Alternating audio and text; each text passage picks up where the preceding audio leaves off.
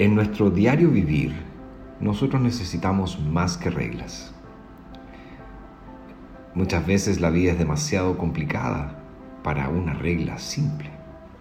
Necesitamos sabiduría, pues es la sabiduría la que va a permitir llenar aquellos vacíos que encontramos día a día eh, y que requieren que tomemos ciertas decisiones. Dios en su palabra nos da todo un libro acerca de la sabiduría y ese libro es Proverbios. Ahora, si bien es cierto, nuestra vida nos demanda la necesidad de sabiduría, existe también otra razón más profunda. ¿A qué me refiero? Es posible vivir según las reglas, pero hacerlo mal. Todos hemos conocido a personas que eh, se presentaban intachables, pero aún así eran muy desagradables.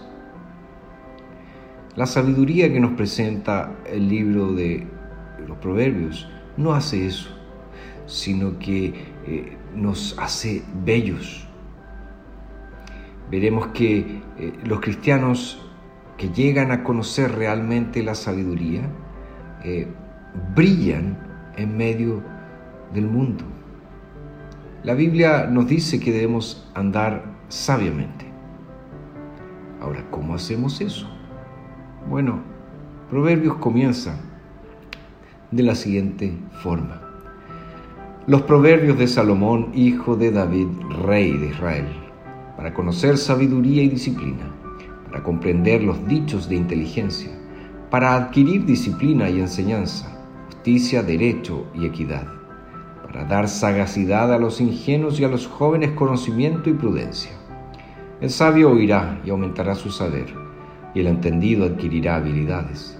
Comprenderá los proverbios y los dichos profundos, las palabras de los sabios y sus enigmas.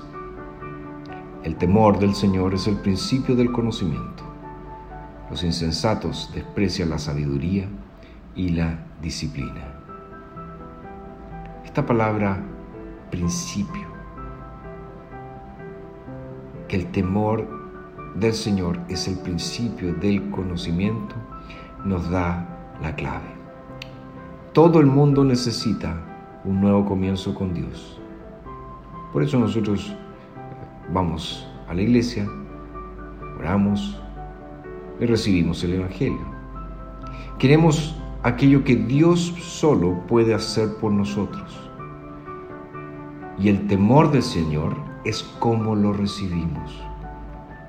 Por lo tanto, eh, el temor del Señor es tanto una puerta como también un camino. Es un nuevo comienzo, nunca concluye, nunca termina.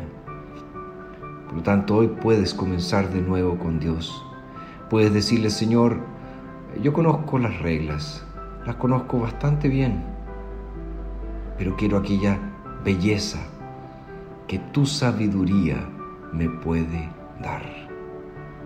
Puedes ingresar por esa puerta hoy y puedes seguir por ese camino hoy. ¿Cuál es el único precio que tendrás que pagar? Dejar que Dios sea Dios para tu vida. El temor del Señor es el principio del conocimiento. Los insensatos desprecian la sabiduría y la disciplina.